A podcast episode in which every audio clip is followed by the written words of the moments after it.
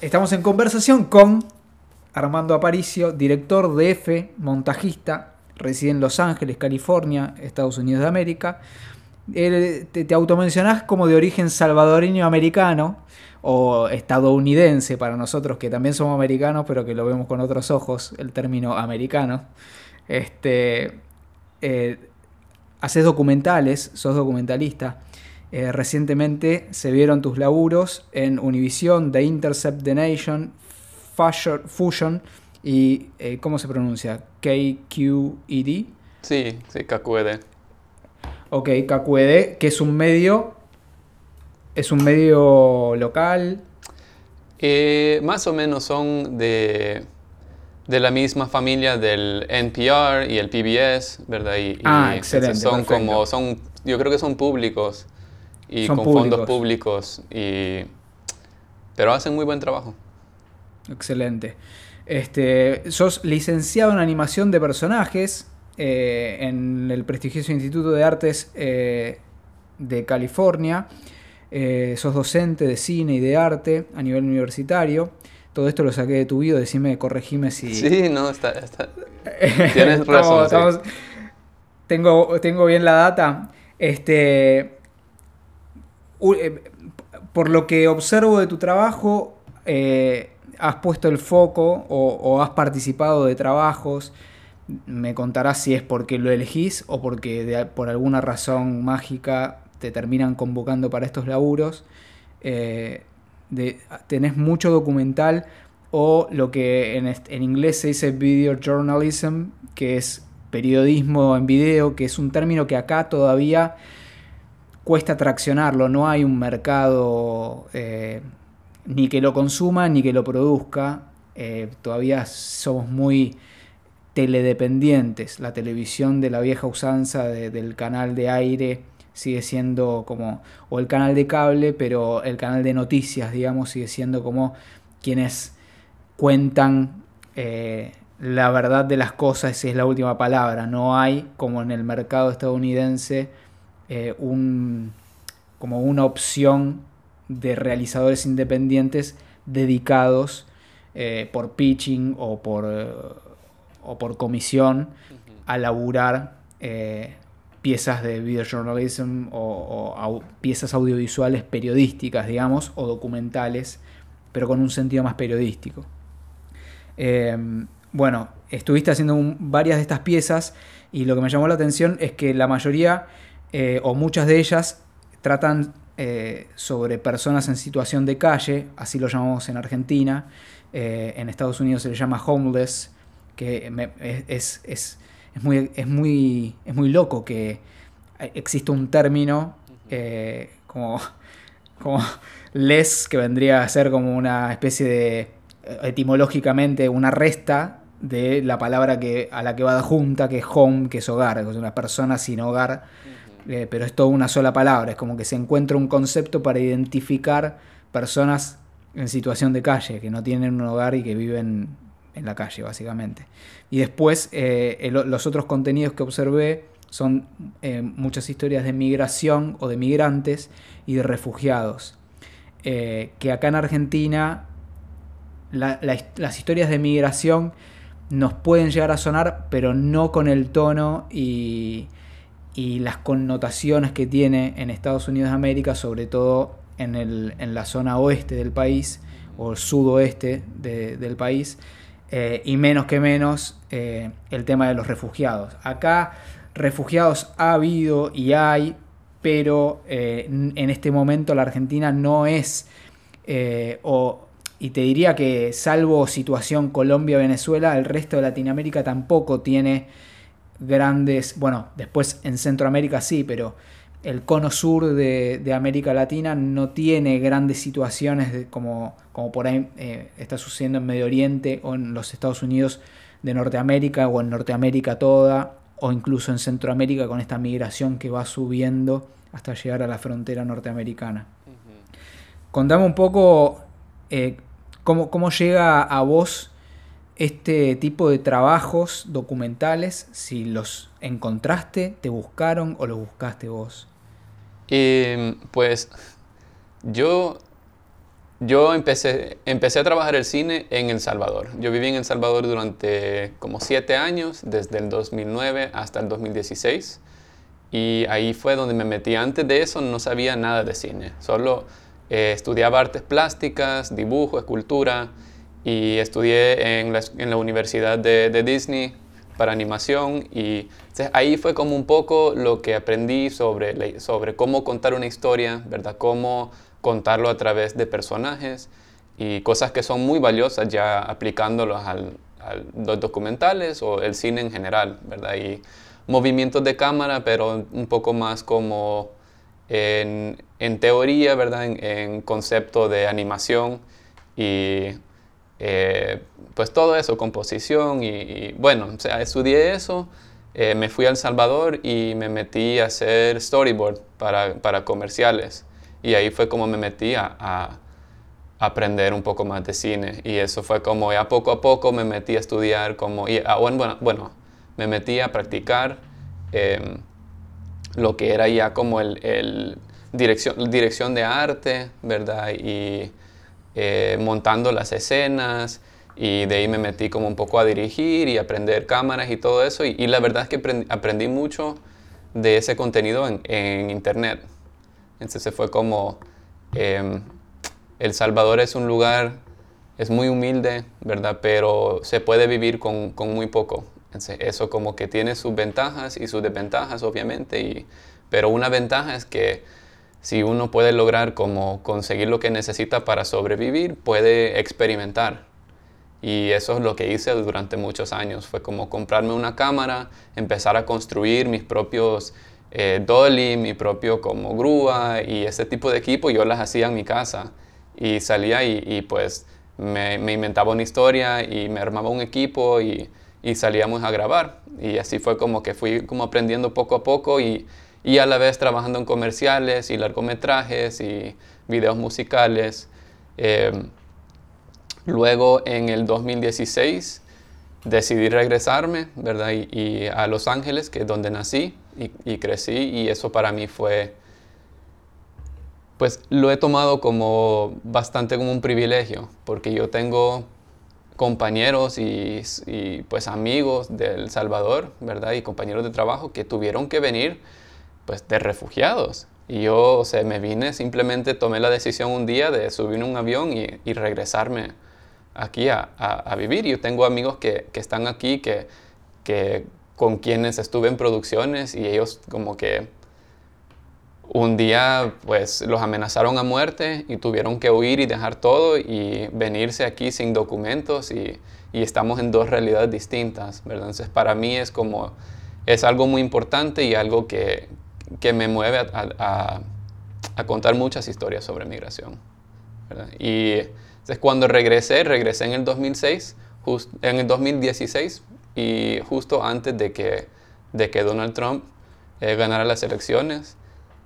Y ahí fue como que yo, cuando ganó, yo empecé a sentir como, no sé, una sensación como de, de frustración y como que no me sentí, sentía como que podía hacer más y no estaba haciendo nada, ¿verdad? Estaba siendo muy egoísta en el simplemente dedicarme a hacer cosas creativas y y al final fue como que decidí dedicarme el 100% a, a, documentales.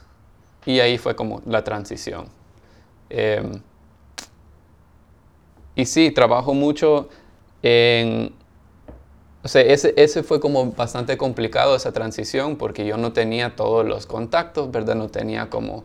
Estaba empezando desde cero. Dejé todo mi equipo en El Salvador y, y pues aquí es es bastante problemático. El, se ha desarrollado como un mundo en el, en el, cine, en el cine independiente donde uno tiene que proporcionar su propio equipo para grabar, ¿verdad? Y eso es muy complicado porque si tú eres pobre, pues no tienes equipo, entonces nunca vas a crecer. Mientras si tú eres blanco y rico y vienes de, vienes de una familia de dinero que te apoya y todo, o tienes las ventajas para para comprar equipo y empezar a desarrollarte. fue como bastante complicado y, y, ha sido siempre. Es como ganas un poco, te sale un proyecto, ganas un poco y luego tienes que agarrar ese dinero e invertirlo de nuevo en tu, en tu propio equipo. Claro. Sí, la realidad acá es, es un poco similar a esa. Em, y, creo que en, en, otros, en otras grandes ciudades de Latinoamérica también, con la contra de que al ganar el dinero no lo ganamos en los dólares americanos que cuestan los equipos, digamos. Entonces es muy compleja con la variación del dólar también que hay, da la inestabilidad económica de la mayoría de los gobiernos de toda Latinoamérica. Es una realidad muy difícil. Pero así todo, eh, por lo menos Buenos Aires y el resto de Argentina, por ejemplo, eh, y hablo de Argentina porque es el, país eh, en el que vivo y el que más este, recorro para laburar. Esto se escucha en toda Latinoamérica y las realidades son completamente distintas, sobre todo en los lugares donde hay conflictos este, y tensión o, ciudades donde hay mucha violencia, que hay otros lugares de Latinoamérica donde no tenemos noción del nivel de violencia al que están expuestas las personas que viven eh, y viven usualmente su vida. En algún momento en la historia argentina hemos vivido algo semejante, pero en este momento no estamos viviendo esa realidad. Entonces nos resulta por ahí muy ajeno y lejano que sobre todo a gente de nuestra generación, eh, yo soy del 84, no sé de qué años sos vos, pero eh, somos más o menos contemporáneos me parece, nos resulta un poco ajeno que de repente haya pares que te digan, no, me tuve que ir a Estados Unidos porque me amenazaron a muerte. Como, como o sea, no, no, no, no se entiende todo el trasfondo y el clima social violento en el que están viviendo en muchos lugares de, este continente, como para de repente encontrarse en una situación como la que me estás contando, eh, de, gente que, que, son pares nuestros y que por ahí en un momento determinado de nuestro camino profesional, de nuestra carrera, compartimos laburo y en otro momento las condiciones del país se fueron a pique y, se complica un montón. Sí, eh, yo, yo la verdad que a mí me toca manejar eso cuando yo trabajo con, con refugiados buscando asilo y, ¿verdad? Porque el el concepto de sacar un buen video, ¿verdad? El, secreto es simplemente hacerse amigo de, las personas, ¿verdad? Es meterse y a platicar y a buscar cosas en común y simplemente a, charlar hasta que pues uno se siente un poco más cómodo ya trabajando, ¿verdad? Pero eso muchas veces para mí es complicado porque yo estoy mi concepto del Salvador es uno muy lindo, ¿verdad? Es como que yo viví muy feliz, eh, a veces vivía como muy pobre, pero muy feliz. Y me vine pues de mi propia voluntad y tranquilamente en un avión, pero llegar a, entrevistar a alguien que, que, es del Salvador y yo digo, bueno, los dos somos del Salvador, como, hola, que, como, a mí me encanta este, este pueblo y este otro pueblo y me encanta esta comida y ¿verdad? Y ellos están en otro plan, ellos están como que eh, están, llevan meses, ¿verdad? Caminando y subiéndose a buses y viajando a, los Estados Unidos, están cansados, están huyendo de una pobreza y violencia que no, eh, quizás no, eh, no me enfrenté yo, ¿verdad? Es, es otra realidad yo tengo que estar siempre balanceando eso porque es, sí es un privilegio poder como venirme así nomás y, y empezar de nuevo. Eh, en, en, tu perfil de Instagram está tu último trabajo en la bio. Em, es un trabajo que hiciste recientemente sobre personas en situación de calle en las calles de Los Ángeles, valga la redundancia, que un dato que está, que está impreso en la pantalla con, con texto es que es eh, la ciudad con, más personas en situación de calle de todo Estados Unidos. ¿Digo bien? Sí, así es. Que son, son unas 66.500 personas, más o menos, personas diariamente seguro. 66.500 eh, personas. E-, esa es la cantidad de gente que entra en, el estadio que usa Argentina para jugar los partidos de fútbol de la selección.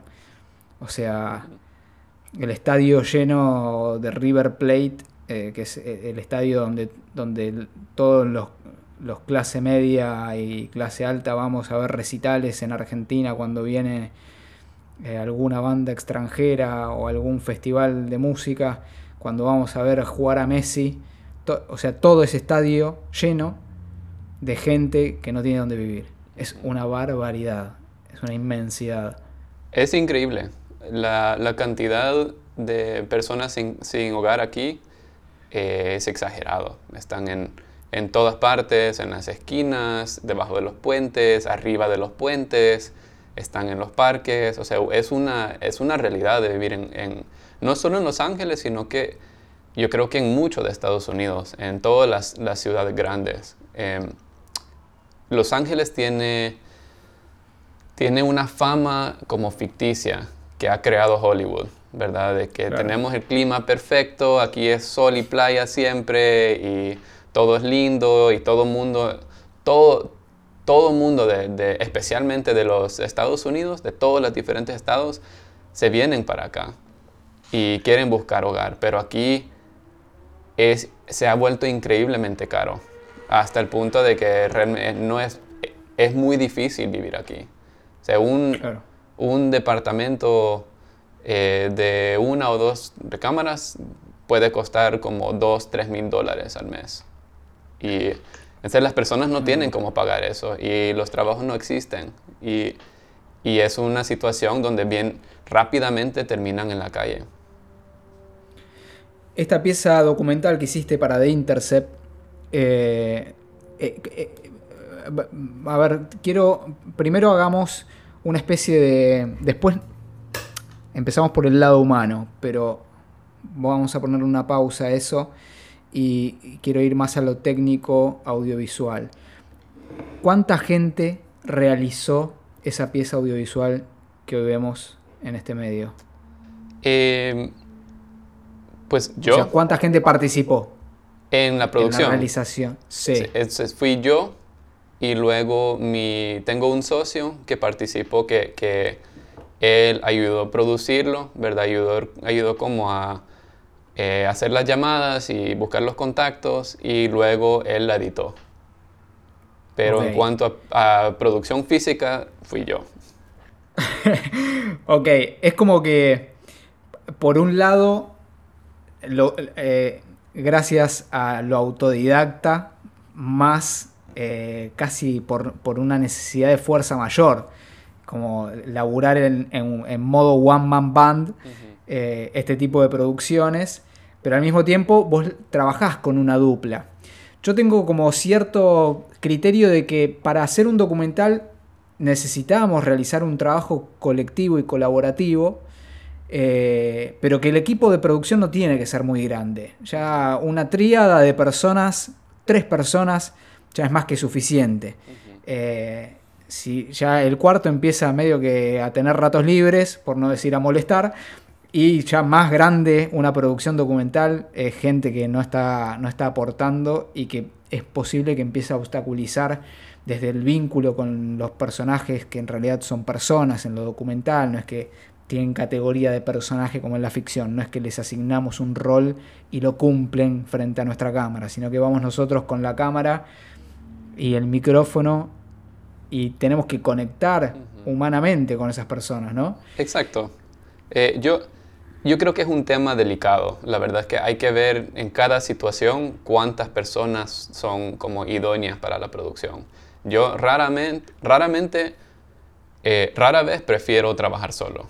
La verdad es que no, por lo general, cuando estás haciendo tantas cosas a la vez, es muy complicado. Y si estás en la calle y estás, estás monitoreando audio y estás monitoreando video y jalando foco y pues estabilizando la cámara y también entrevistando a personas y estar pensando en todo y, cambiando baterías y cambiando lentes, ¿verdad? Es bastante, o sea, es abrumador y, a la vez ya llega un punto donde es, es tanto que empiezan a fallar ciertas cosas y uno no las puede controlar. empezás a perder atención en lo que deberías estar más concentrado, que es en, la realización propiamente dicha de, lo documental, y estás muy preocupado por cosas técnicas, ¿no? Que te empiezan a pasar. Tenés que estar pendiente de muchas cosas, desde el equipamiento hasta que no te pise un auto, eh, o la próxima persona que tenés que entrevistar, o si se te va un personaje.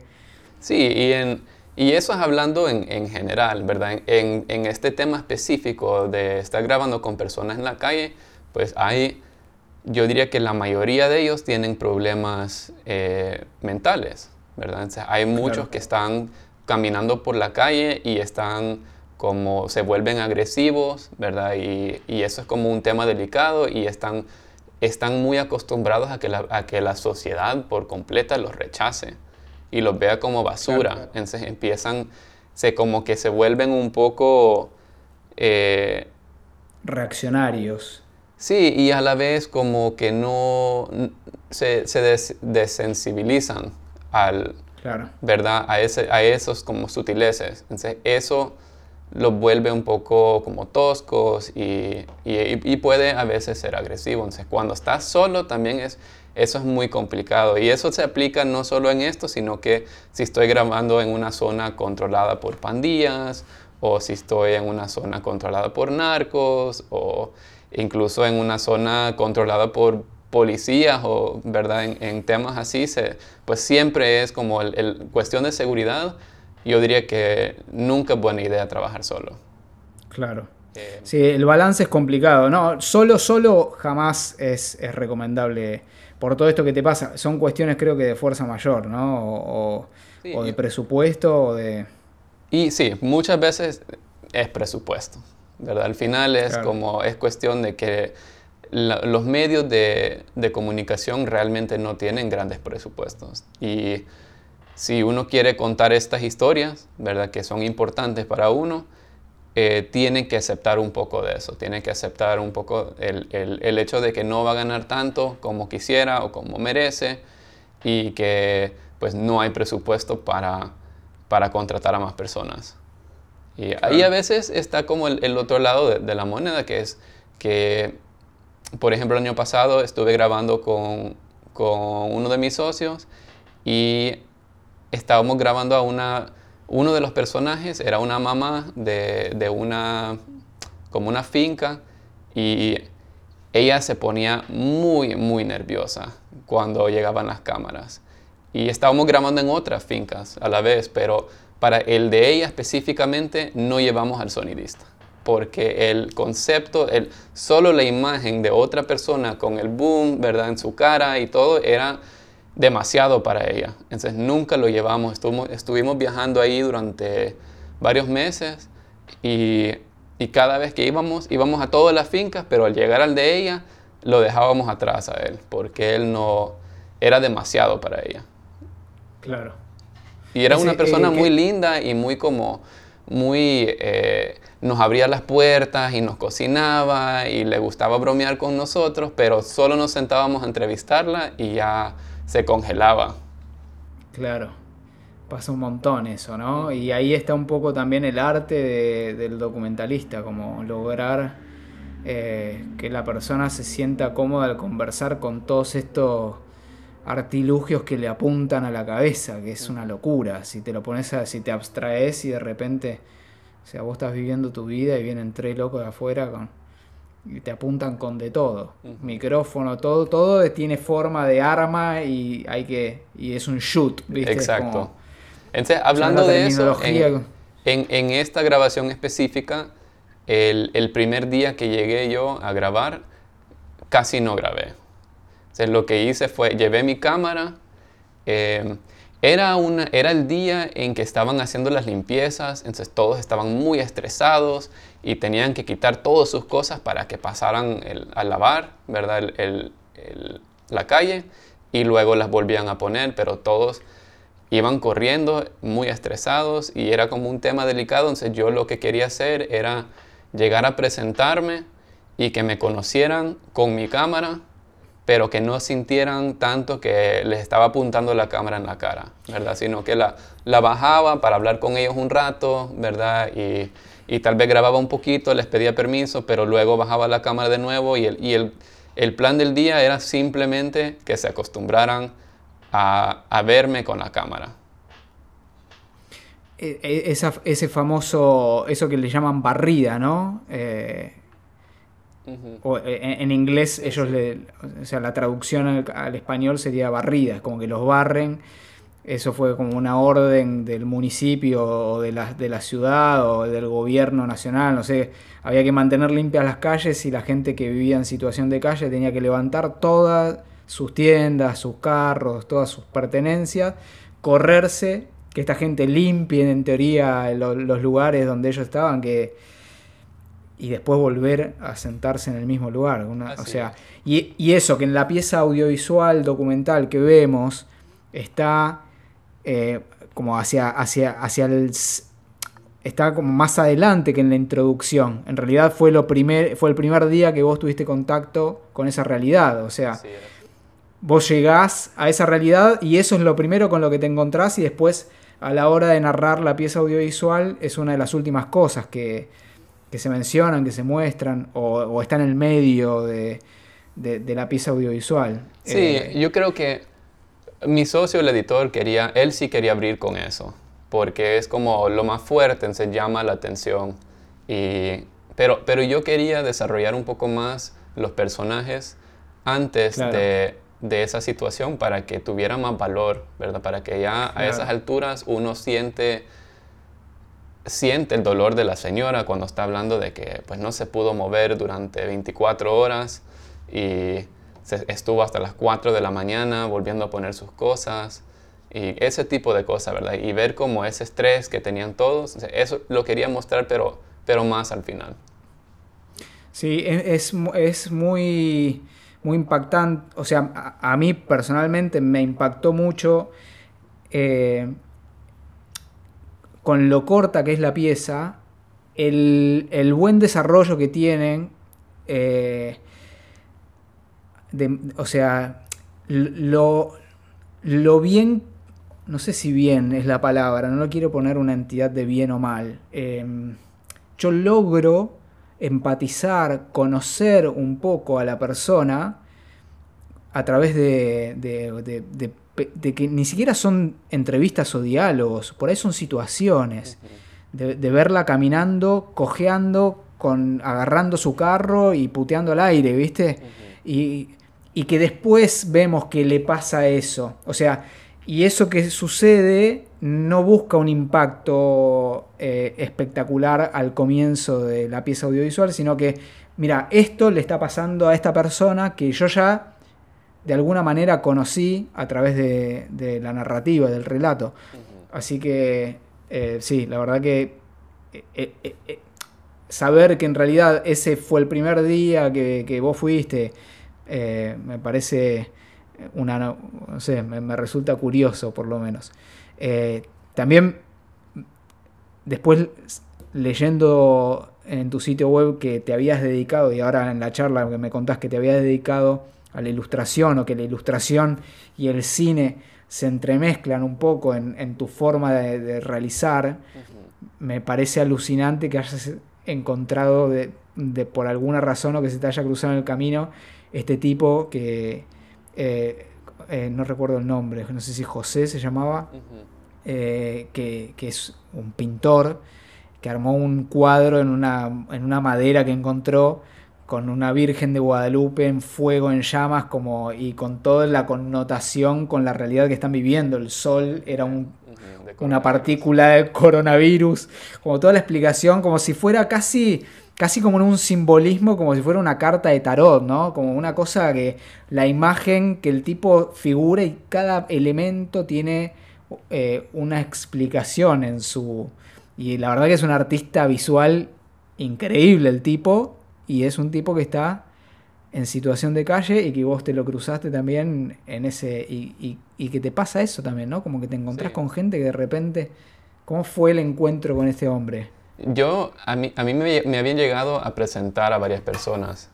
Entonces, yo ese día llegué con la organizadora, con la activista que sale en el video en bicicleta y ella ya había hablado con, con ciertas, ciertos residentes, ¿verdad? De, ahí, de, los, de las personas sin, sin hogar, porque pues es, es, complicado, o sea, no puedes simplemente llegar a hablar con ellos a veces, está como, es mucho, mil veces mejor entrar a partir de, de que te, una recomendación de alguien de confianza, ¿verdad? Siempre en cualquier historia, creo, yo creo que eso es la verdad.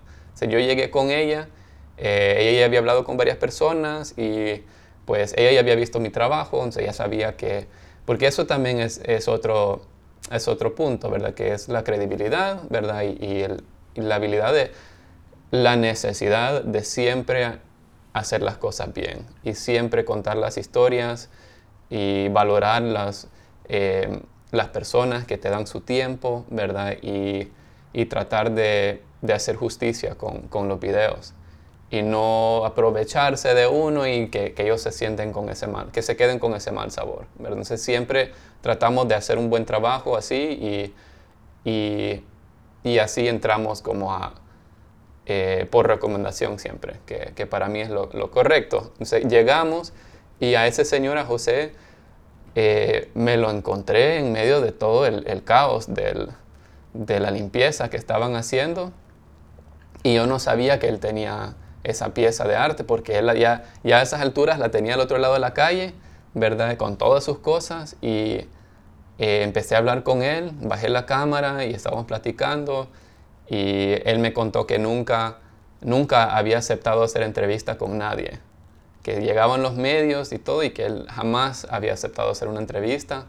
Eh, y se sentía, yo se lo sentía también un poco como eh, tímido en ese, como en ese aspecto, pero me empezó a contar que tenía su, que era pintor, que era muralista, que tenía como su, su cuadro que había hecho con con lo del coronavirus y, lo de los incendios y era exactamente lo que habíamos llegado a, contar, ¿verdad? Que era como la, realidad que están viviendo las personas sin hogar en medio de, la pandemia y de los incendios y del calor que estuvo aquí llegó a, unas alturas increíbles eh, el calor y pues esas personas están ahí en, en el concreto, en el asfalto y eh, y habían, siempre también es como, hay muchas cosas que cuentan que no terminan en el video, ¿verdad? Y que uno por más que, quisiera no, no caben.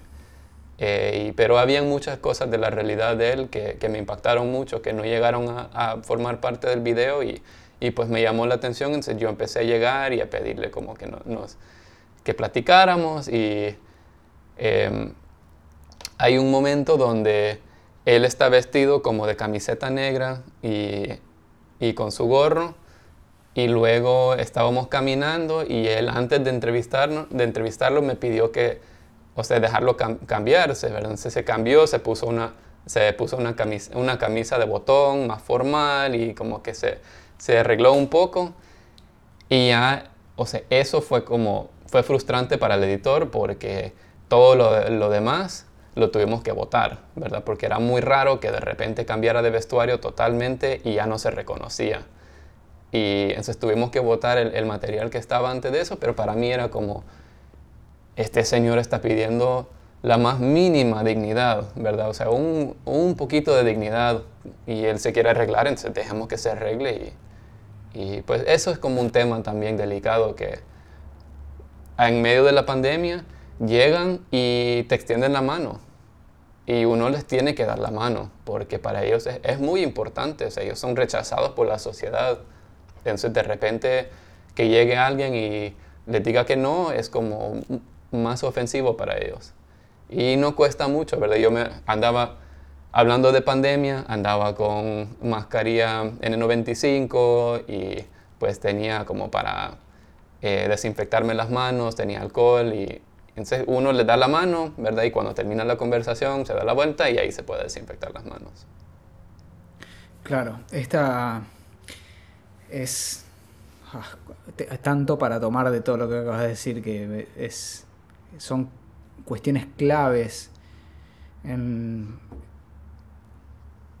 en, en realidad en cualquier eh, en cualquier vínculo que establezcas con cualquier ser humano pero eh, hay, hay tanto eh, preformateo en la cabeza, en la mente de las personas que nos dedicamos a, a, laburar, a trabajar con una cámara y un micrófono en la mano, eh, que, yo creo que muchas veces en ese automatismo no nos damos cuenta lo avasallantes que somos o cómo el otro nos está viendo, eh, donde nosotros vamos a buscar algo eh, que nos sirva a nosotros para cumplir nuestro objetivo, pero no terminamos de empatizar con la situación de la otra persona y es como, como si tuviéramos una especie de, de free pass, ¿viste? Como para hacer lo que se nos antoje, con quien se nos antoje, en el momento que se nos antoje, porque tenemos una cámara y una credencial que dice prensa.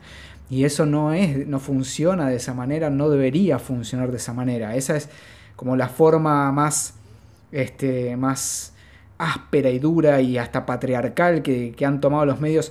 Una, una colega, Suki, de Video Consortium, eh, hizo una especie de manifiesto muy interesante al respecto, eh, que también me hizo conocer un poco cómo se maneja la industria eh, norteamericana y que esos vicios, de todas maneras, en, en, todo el mundo, están por lo menos en Occidente y está todo eso, ¿no? Como, bueno, tengo una cámara y, es, como, como si fuera eh, el instrumento eh, que me habilita a faltarle el respeto a, la persona que tengo enfrente, a la cosa, a la naturaleza o al animal que tengo enfrente. Es como si, si de repente fuéramos, viste, como inertes a lo que está sucediendo con la realidad de la otra persona.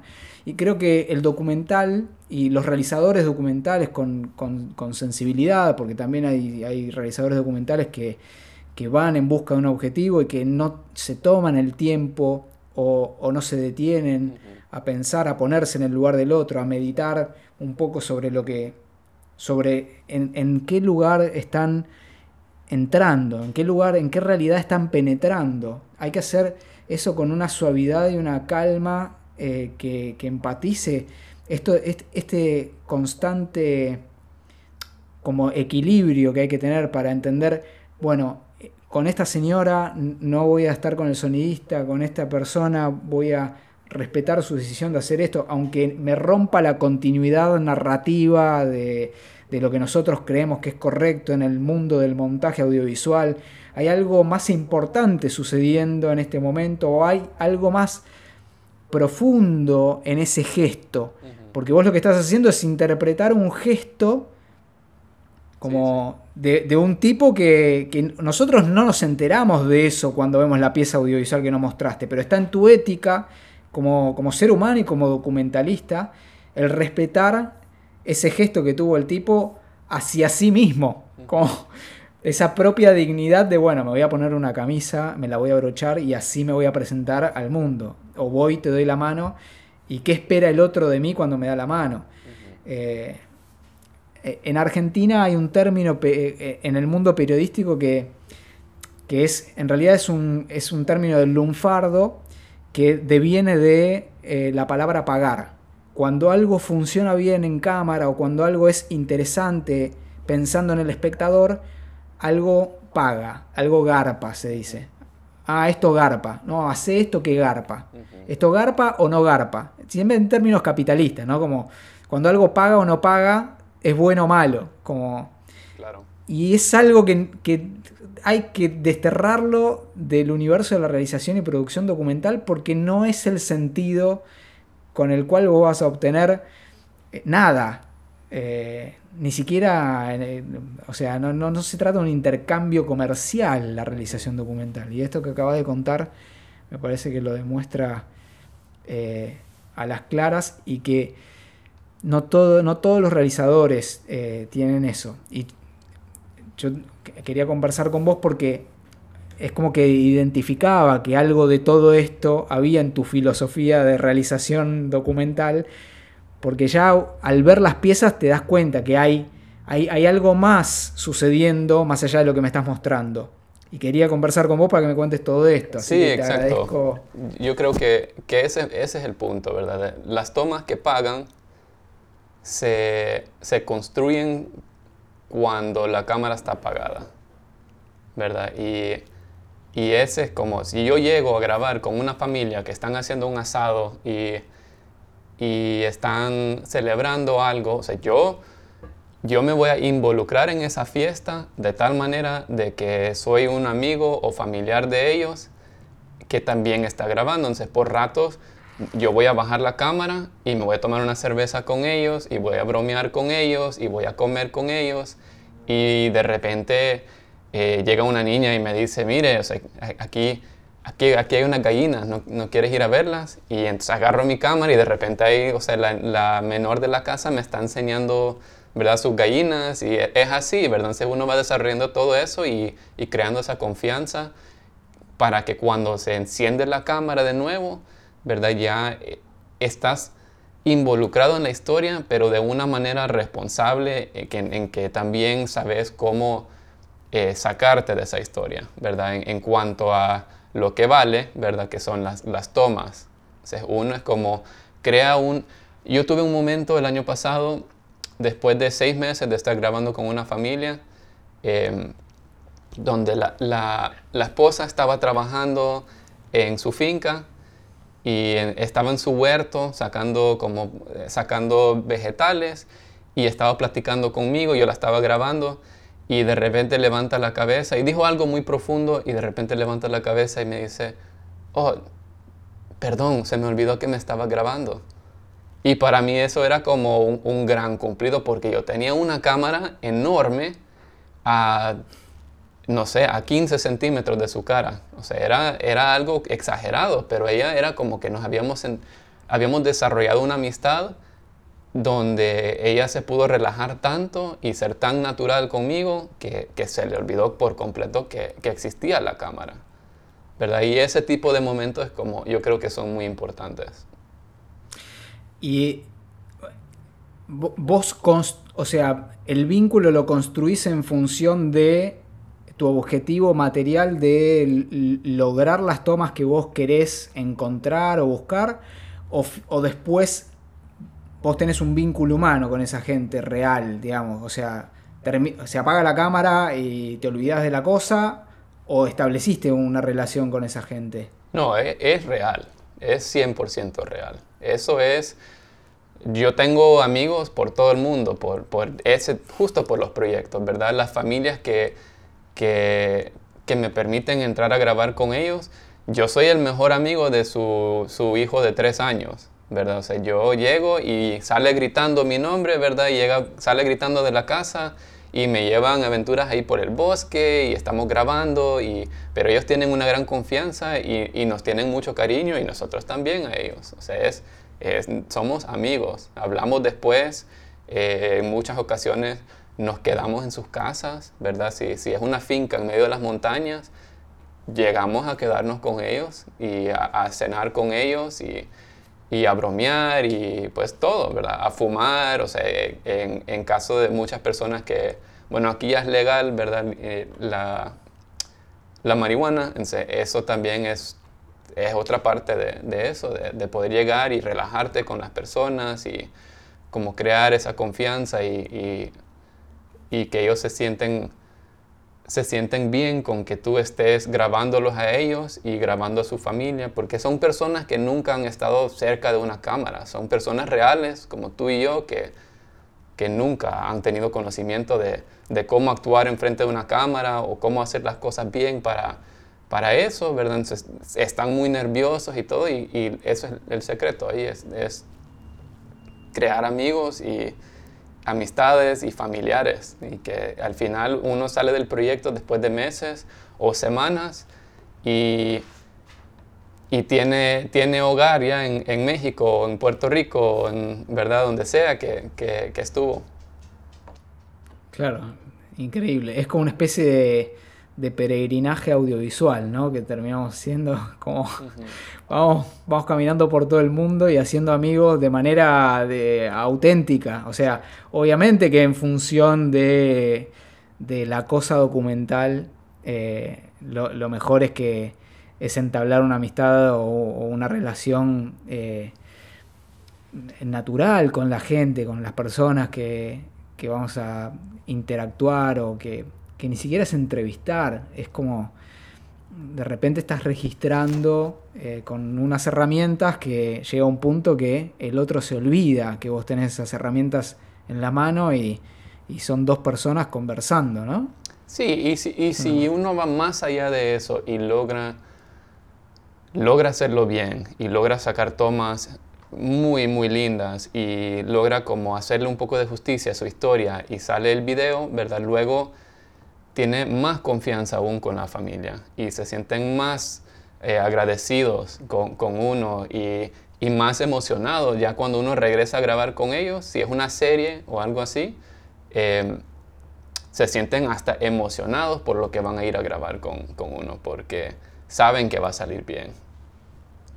O yo muchas veces antes de grabar con, con alguien, yo les mando mi trabajo porque yo quiero que vean las cosas que hacemos, la manera de, cómo contamos historias, ¿verdad? Y el respeto que, le, que mantenemos para, para, cada persona y también la calidad de imágenes y, y, de los videos que hacemos.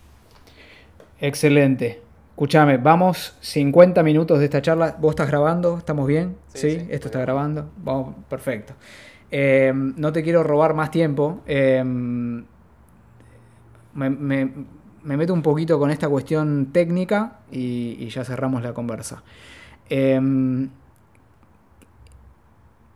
hay esta cuestión, ¿no? Que la he escuchado muchas veces y hay como, como cierto, cierto clima a veces en, los círculos profesionales, incluso eh, en las academias universidades, en donde lo documental queda como, como, como medio de costado, ¿no? Como, ah, es lo fácil.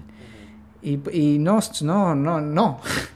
en realidad no. Es, muy complejo lograr un material audiovisual, tanto de sonido como de cámara, e incluso de producción, de calidad técnica, al mismo tiempo laburando con personas eh, que, no son dirigidas, que no, que no son actores, que no está que no les estás diciendo cómo desenvolverse frente a cámara, ni les estás dando un guion para que actúen.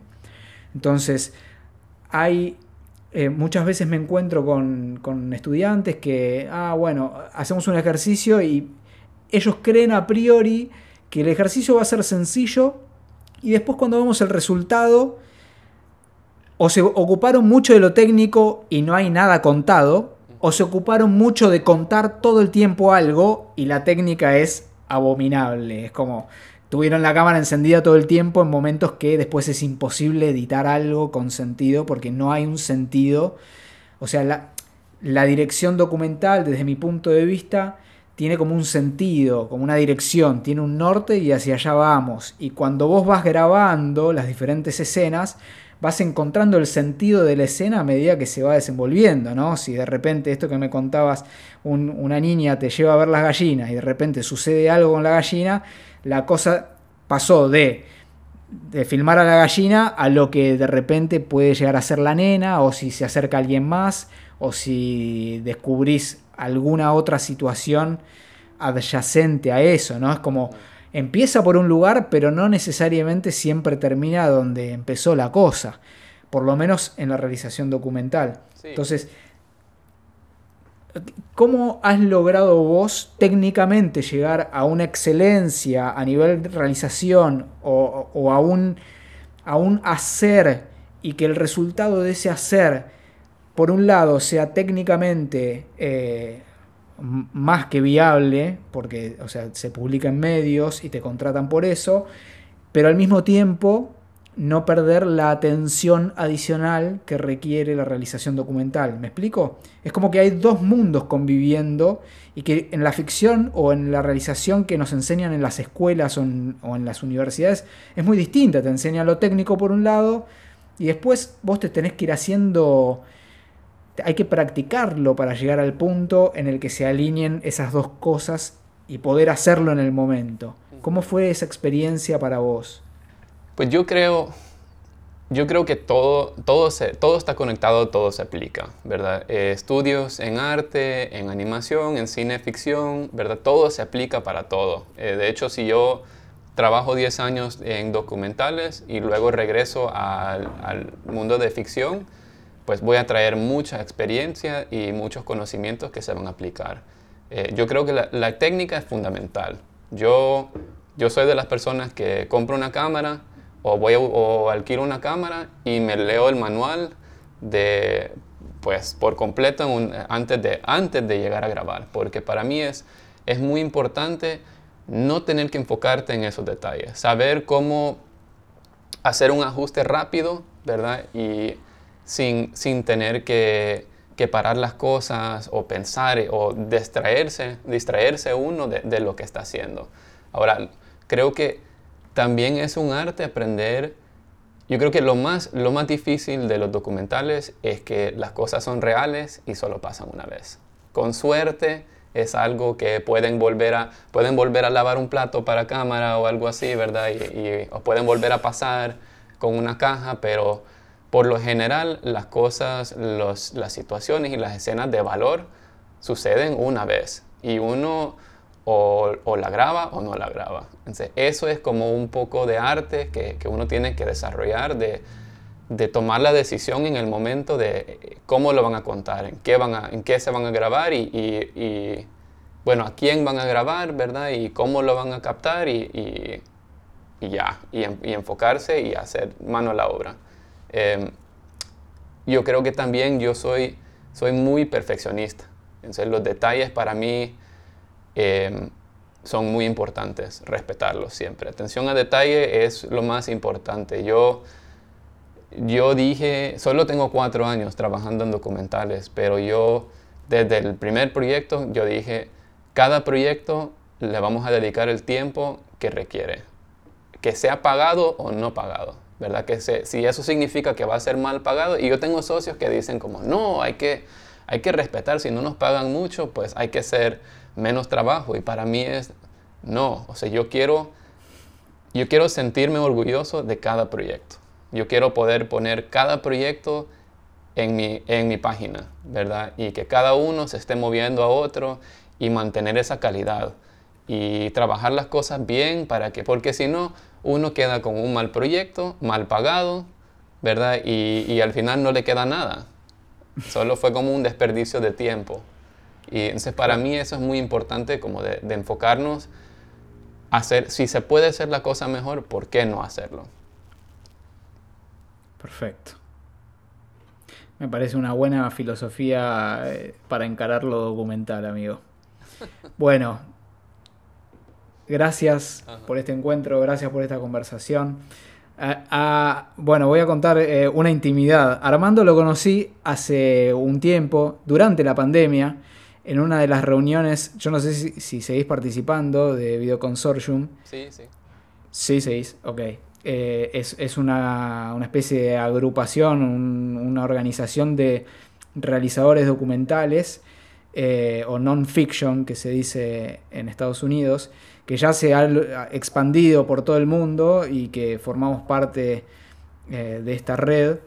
En Argentina, en Argentina digo, una organización de documentalistas estadounidenses y la gente me mira así como de costado medio con asco, ¿viste? Como que escuchan la palabra americano y es como que hay una reticencia comprensible, pero, pero bueno, eh, es, un trabajo de hormiga mostrar que eh, está lleno de gente con buenas intenciones también. Sí, muchísimo. Hay, hay, una hay una cosa más que quiero decir. sí, em, contanos. Tú dijiste algo sobre que las personas creen que los documentales son, son fáciles, ¿verdad? Y yo creo que eso es, puede ser cierto. O sea, el, puede ser cierto que los, documental, los documentales pueden ser fáciles. Uno puede grabar audio y video mal hecho y contar una historia. Y yo creo que históricamente ha sido el, caso. Pero eso es lo que nos permite el espacio para crear algo nuevo y algo mejor. ¿verdad? Y ahí es donde siempre como que es, presenta una oportunidad para, para mejorar eh, la calidad. Me encantó. Es por ahí. Es, eh, el otro día, bueno, yo eh, esto se va a escuchar por ahí en cualquier momento, pero eh, en el tiempo y espacio que estamos según el calendario, mañana eh, voy a, tener un conversatorio, un ciclo de charlas que se repite el próximo viernes.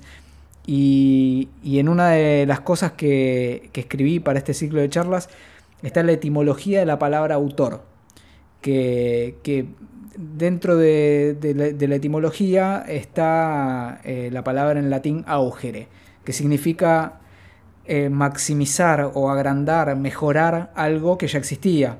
Y después Thor es como, como el doctor, como el escritor, es como eh, el agente que hace este perfeccionamiento de lo que ya existía. Mm. Entonces, este perfeccionamiento de lo que ya existe da la autoría, ¿no? Y después, bueno, nos tienen que pedir autorización para... Pero la distinción de, entre un buen documental o un mal documental o, un documental de nuestro agrado o un, documental fácilmente hecho o un documental que tiene como una una serie de capas y complejidades atrás que, que implican un laburo personal propio del ser humano que está, que está siendo autor de esa pieza audiovisual documental. Bueno, eso se termina viendo eh, en piezas como la que, la que vi, eh, que mostraste vos, que el título eh, está en inglés, no lo traduje, pero la voy a copiar para ponerlo en la descripción de esta, de esta conversación para que todo el público la vea.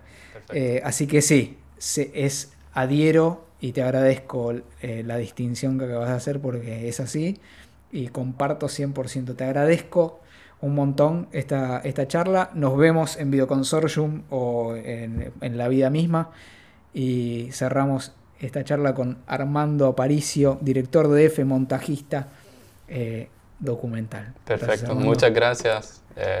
siempre un gustazo y pues espero haya servido de, de algo.